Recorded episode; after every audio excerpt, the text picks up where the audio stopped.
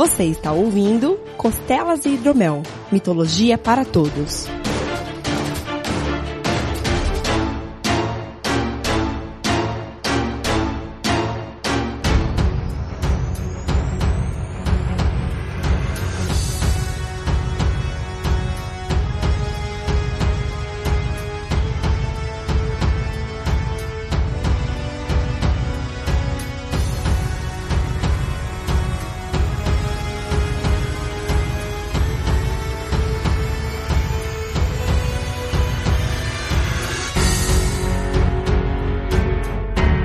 Saudações mitológicas, meus caros. Bem-vindos a mais um Costelas Hidromel, seu programa sobre mitologia. Eu sou o Guilherme Vertamati e, assim como Dagda, o deus, o druida, eu venho até aqui lhes contar uma história. É, hoje eu estou solo, algo totalmente novidade nesse cast, mas entre ficar sem gravar nada com vocês e trazer algo legal para vocês, a gente conversou e optou por fazer isso. Eu vim aqui, eu vim trazer uma história para vocês, obviamente da mitologia celta. Eu optei por, como no cast da Cornualha, acabou não dando tempo de eu trazer uma das lendas que eu tinha planejado, questão de tempo e tudo, eu trouxe agora para vocês. Fiquem tranquilos, esse não é a nova versão do Costelas, né? Não assumi tudo sozinho porque eu não sou idiota e porque eu gosto pra caralho do Renato. Adoro a presença dele nos casts, então não faria nem sentido. Mas é legal porque fica como uma alternativa para vocês não ficarem sem programa. Como a gente pensa em vocês com muito carinho, gosta muito disso. Não importa o, o turbilhão, não importa nada, a gente vai dar um jeito de trazer mais informações, mais mitologia para vocês. Como a gente tinha falado, eles não têm informações muito precisas, não tem nada muito oficial. E essa lenda que eu trouxe é considerada a mais registrada, seria o mais próximo de algo oficial. Então, vale bastante a pena. E ela se chama Joan Tienhorth, que obviamente é o protagonista, e vai contar a lenda dele, é uma das lendas mais famosas naquele cantinho dos celtas. Ela começa trazendo um tom de conversa, então eu vou buscar deixar bem fiel. Vou aproveitar que eu tô sozinho aqui, então vou trazer da maneira mais fidedigna dos registros que eu achei. Espero que vocês gostem. Todo mundo conhecia o John, que ele vivia em Horth. Então aí já dá para saber, né, que pelo nome do lugar é o nome dele. Uma das traduções seria Joan de Kienhoth, que seria John de Hoth. E Kian, do nome dele, seria uma moradia, então seria meio que o castelo de Hoth. O que é muito legal, né? Porque eu imagino um planeta gelado e o cara morando no planeta gelado. Mas ele não era, naquela época, tão rico e tão respeitável. Na verdade, de um tempo anterior, que ele era tão pobre que eles viviam realmente na miséria, numa desgraceira. Naquela região onde ficava Horth, que era a região de Lanlavan, ele não conseguia emprego, não conseguia achar trabalho nem nada. Como ele estava passando fome, ele falou para esposa dele que ele ia sair de Lanlavan e viajar para o leste, para a terra dos saxões, para ver se ele conseguia trabalho e tal. A irmã dele, que era casada com um homem que tinha um trabalho, o que é engraçado, né? Esse cara é importante por quê? Ah, porque ele tem um emprego. Ah, tá bom. E esse cunhado prometeu para tomar conta da esposa de John e da irmã enquanto ele estivesse fora. E garantir que ela não passasse fome e nem que ela fosse chutada de casa. Porque, obviamente, se ele não tinha um emprego não estava produzindo, ele não tinha como manter a moradia dele. Então o John saiu e ele não, não precisou ir muito longe. Ele foi até o rio Tamar. Parece um negócio de tartaruga, né? Projeto Tamar, que era a divisória da região de Kernel com a região dos saxões. E nessa região, ali perto de Pousverneck. Ele estava num lugar todo cheio de mata, de wilderness, e ele encontrou um velho vestido como um fazendeiro. E esse velho estava sentadinho de boa embaixo de uma árvore e tal, e falou com ele, né? Falou: Bom dia, para onde você tá indo? O Joan, ele falou que tá indo para pousar na região dos saxões, porque ele estava procurando emprego. E ele sentou ali com o velho e explicou para ele todos os problemas, todos os infortúnios que ele estava vivendo. O velho perguntou para ele: "Que trabalho você consegue fazer?" Ele falou: ah, eu consigo fazer basicamente qualquer coisa. Vamos dizer assim, humildemente, topo fazer qualquer coisa. Me esforço e tal. Aí o velho ficou feliz com aquilo e falou: ah, por que você não trabalha para mim então? Eu sou um fazendeiro e com a minha idade, com meu, meus ossos já doem e tudo, eu preciso de alguém para me ajudar na fazenda. Os dois concordaram e o John ia trabalhar com ele por um ano e ser pago três sovereigns, que era moeda.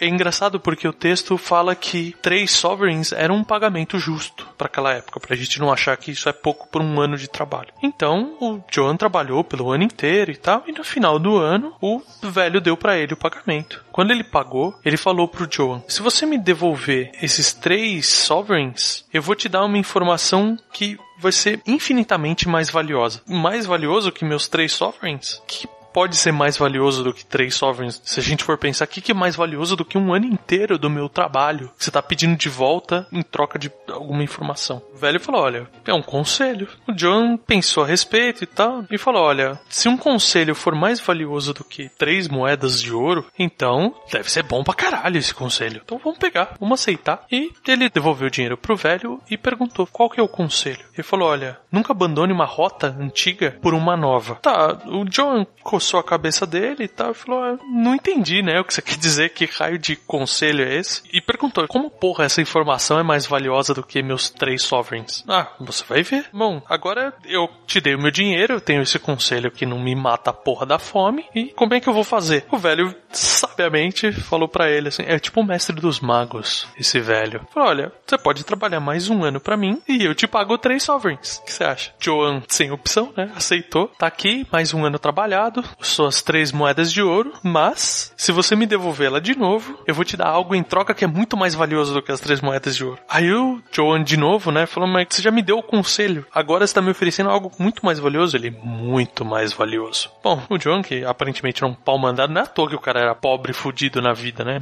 Umas coisas o maluco faz. Devolveu as moedas e falou: Olha, eu vou te dar mais um conselho. Você já tinha aquele do ano passado, eu vou te dar mais um. Nunca se hospede onde um velho é casado com uma jovem. O que é bizarro, né? Nos dias de hoje tem um monte. Naquela época também devia ser velho, devia ser um cara de 35 anos. Mas tudo bem. John olhou para ele e falou: Mano, como que isso é mais valioso? Porra. E o velho falou de novo: Você vai ver.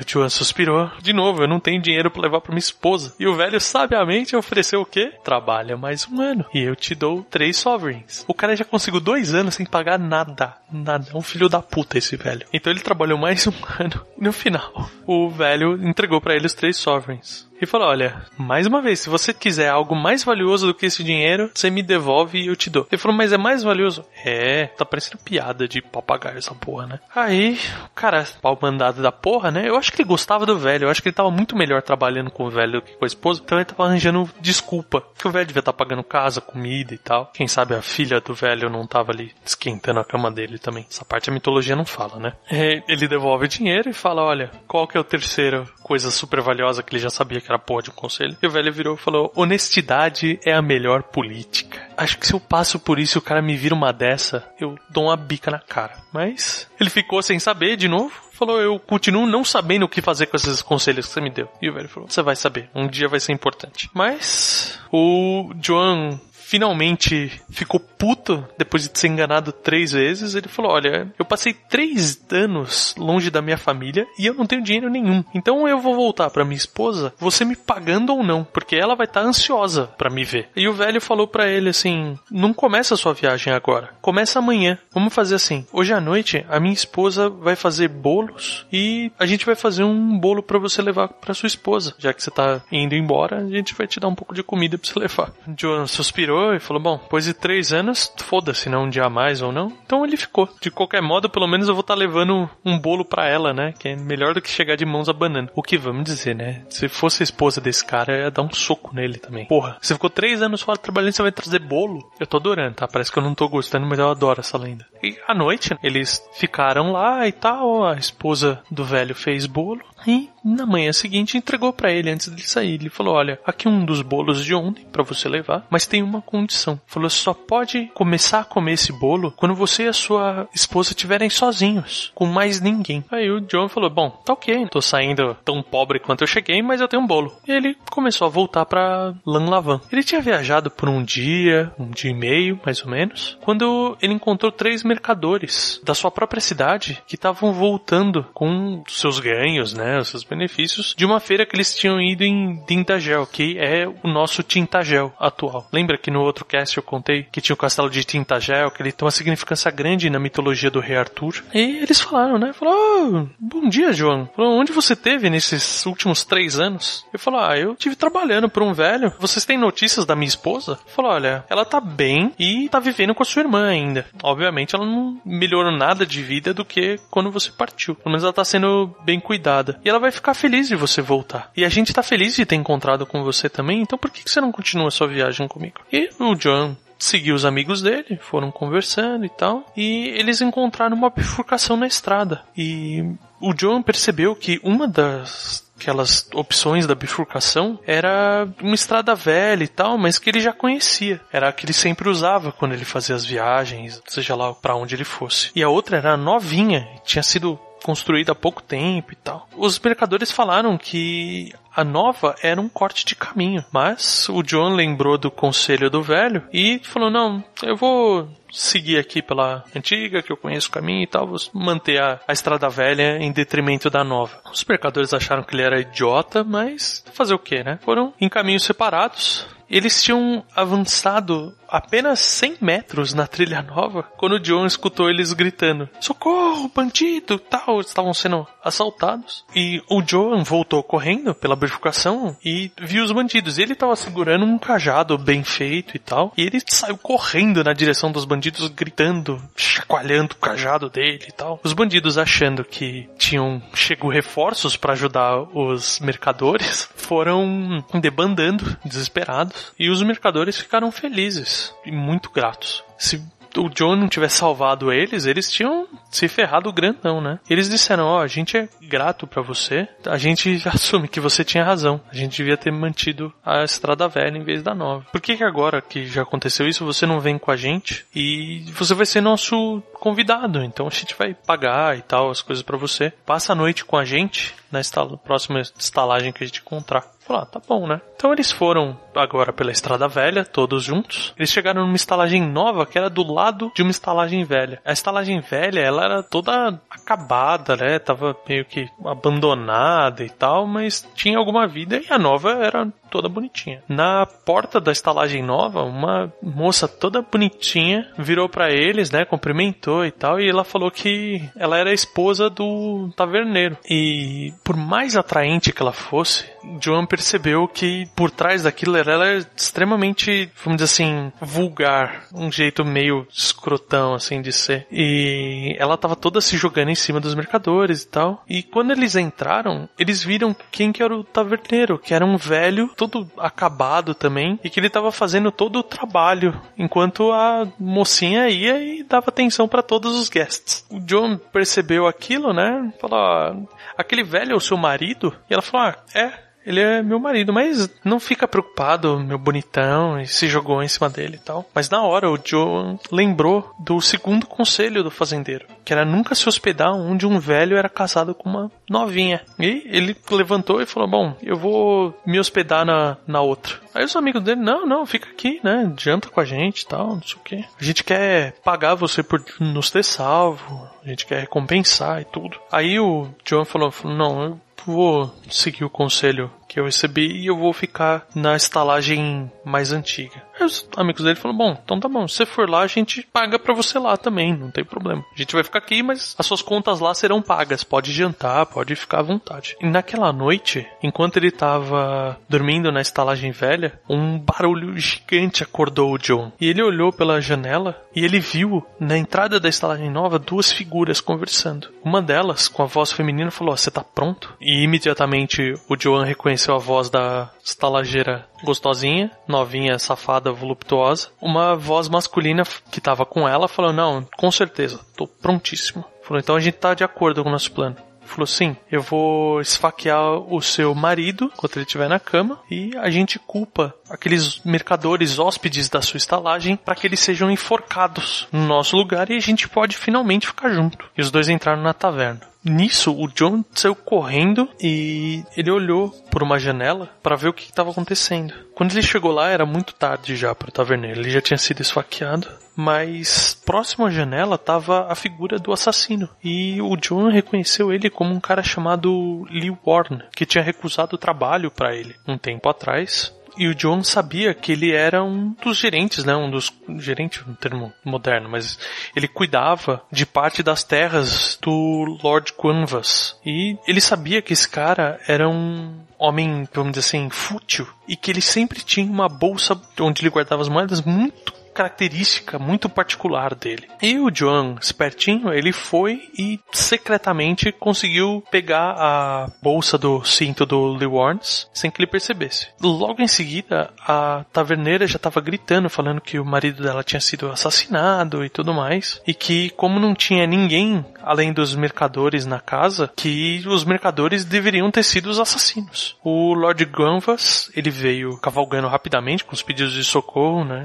A notícia chegou para ele, ele veio, vamos dizer assim, chegou com as tropas e já prendendo os mercadores falou: "Olha, vocês vão todos ser enforcados, a não ser que um de vocês confesse seus crimes". Cada um dos mercadores falou que, meu, a gente é inocente, não tem o que a gente fazer e tal. Estavam todos prontos para ir para prisão, para serem enforcados quando o John entrou e falou: "Espere, Lorde, por que que você não prende o verdadeiro assassino em vez deles?". O Lord Granville olhou para ele e falou: Mas quem cometeu o assassino? Se não foram esses três que eram os únicos aqui. E o John contou que ele sabia o que ele tinha visto e falou: Olha, essa é a bolsa do verdadeiro vilão da história. E o Lord Granvas olhou aquilo e falou: Essa é a bolsa do meu gamekeeper, né? Do, do meu gerente, Lee Warren. Obviamente o Lee Warren veio todo tenso e tal, e o Lord conseguiu ver na própria expressão do Lawrence aquele desconforto, aquele problema todo. E ele falou: Meu, você é culpado. O Lee Warren foi preso e enforcado enquanto os mercadores foram libertos. Então eles saíram dali, continuaram viajando.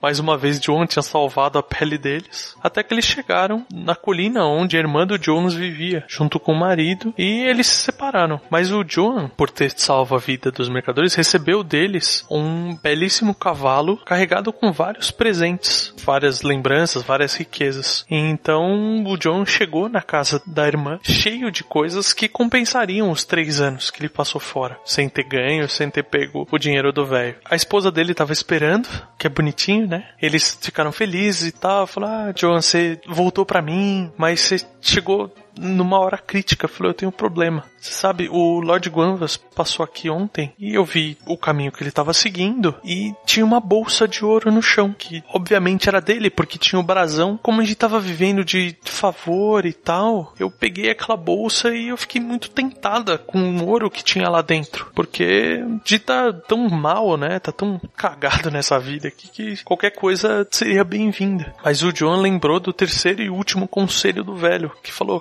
olha, que honestidade era a melhor política. E ele falou para a esposa, falou, não, a gente vai levar essa bolsa de ouro pro Lord Quanvas e devolver para ele. Então os dois foram, até o castelo e pediram para falar com o Lord Quanvas, que ficou muito feliz ao ver o John. Falou: Ah, você foi embora tão cedo antes de eu poder te recompensar por ter identificado o verdadeiro vilão daquela história e ter desmascarado quem era o verdadeiro Lee Warren por trás daquele que eu conhecia e imaginava que eu podia confiar. Ele falou: Bom, é, a gente fica feliz desse seu reconhecimento e tal, e a gente queria vir até aqui porque a gente tem algo para você. Né? E eles devolveram a bolsa de ouro pro Lord e ele ficou assim maravilhado com aquilo. Ele falou: Meu, você é muito honesto. Coisa rara hoje em dia. Eu acabei de enforcar alguém que eu confiava por ser um assassino cruel. E falou: E você agora não pode ficar sem reconhecimento. Então eu quero saber, já que o Lee Warren foi preso e executado, você não gostaria de ficar no lugar dele? Fala, olha, eu te pago cinco sovereigns por ano. E você ainda vai poder morar na casa grande de Horth, que é o que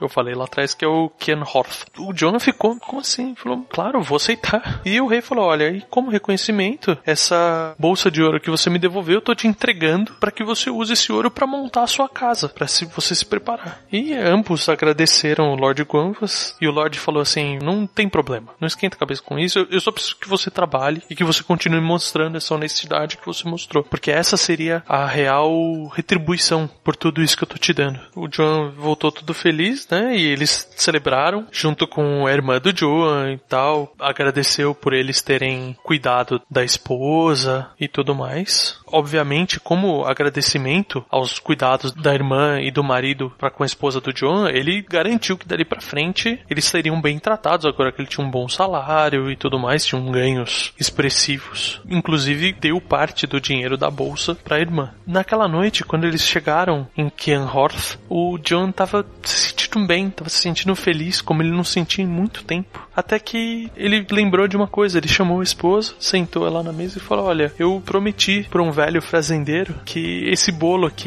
devia estar tá duro, que tem uma pedra, mas foda-se, eu abriria ele apenas com você, quando a gente estivesse junto. Eu quero fazer isso agora, que eu tô num momento tão feliz. Eles foram, sentaram, pegaram aquele bolo e quando eles partiram para comer o bolo, eles encontraram lá dentro as nove sovereigns que o Joan tinha pagado pro fazendeiro. No fim, a esposa dele tinha colocado dentro do bolo. Então, eu acho assim, essa história é muito bacana. Eu fiz todas essas piadinhas do velho ser um filho da puta no começo, né? Mas é engraçado como a gente não sabe exatamente o que tá pela frente. E às vezes a gente encontra alguém sábio, alguém interessante e não reconhece. E a gente tem que confiar. Fica essa lenda aí para vocês, porque agora tá na hora de abrir o meu bolo. E olha só, tem um e-mail aqui dentro. Que delícia.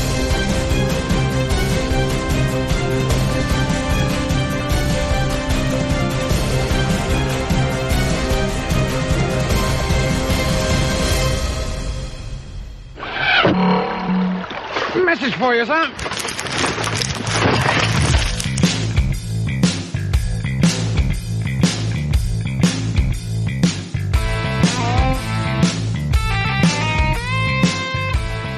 Saudações, meus caros! Bem-vindos a mais uma leitura de e-mails. E eu, Verta, estou aqui com Renato Sevignan. Olá, eu não estava no cast, mas estou nos comentários. Você estava nos nossos corações, cara. Ah. Ah.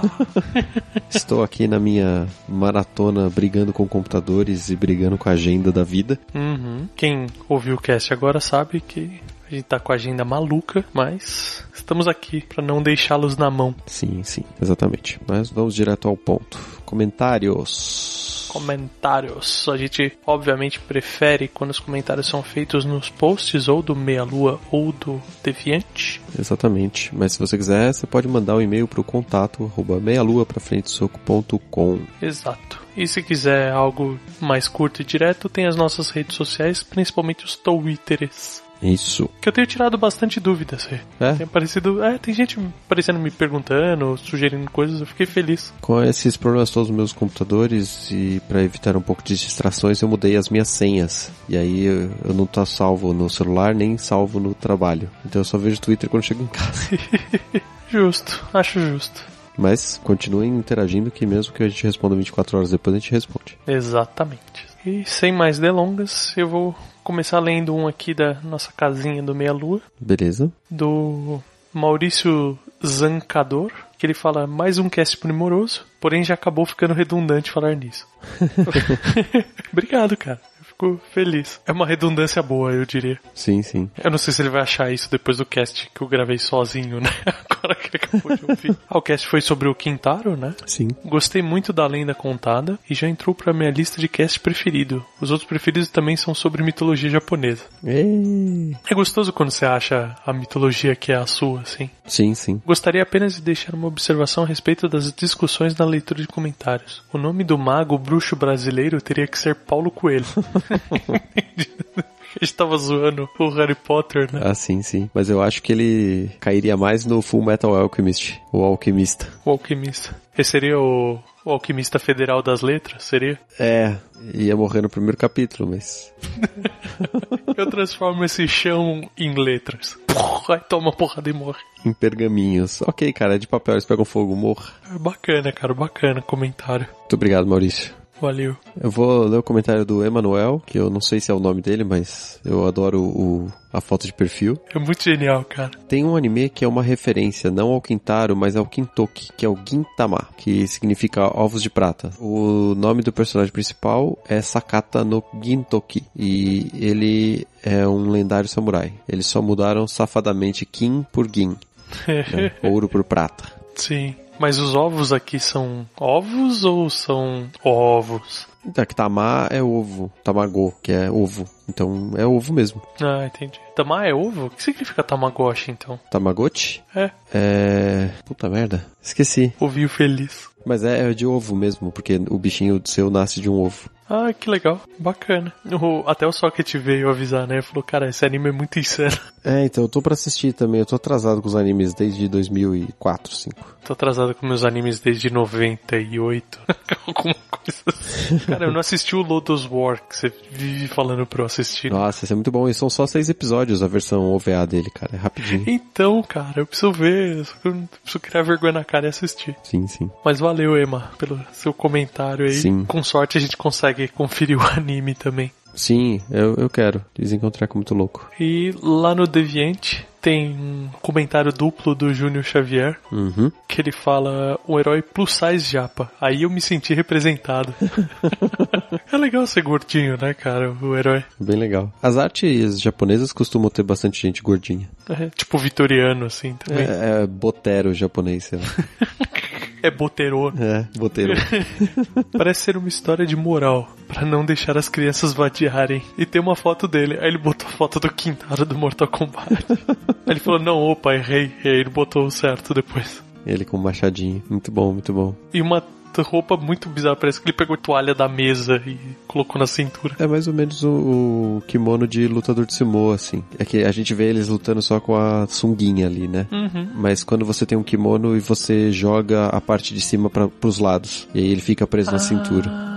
Ah, sim. É por isso que ele fica desse jeito. Entendi. Justo, é tipo quando a gente era moleque e amarrava a blusa na cintura. Isso. Mas sabe o, o Hanzo do Overwatch? Que ele é um arqueiro e tal, japonês, e ele tem um braço de fora, Ah, que é pra não prender a manga no arco. Então é a mesma coisa, só que você faz com as duas, entendi. Vivo nudismo, cara. né? Tira o kimono. Gostei, gostei. Mas então é isso, meus caros. Daqui a 15 dias nós voltamos. Exato. Aí voltaremos nós dois Sim, com alguma discussão maluca sobre alguma mitologia. exatamente. E como o Maurício falou, comentem também qual que é a mitologia predileta de vocês e tal. O que, que vocês gostam mais em cada mitologia aí, Vai que a gente ouve você e faz o programa. né? Por que não? Pois é. Então é isso, meus queridos. Um beijão enorme pra vocês e até a próxima. Tchau!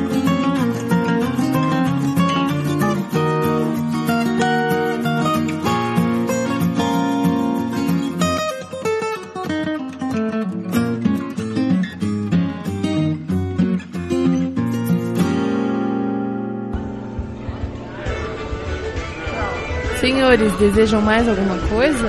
Eu quero mais costela. Eu quero mais hidromel.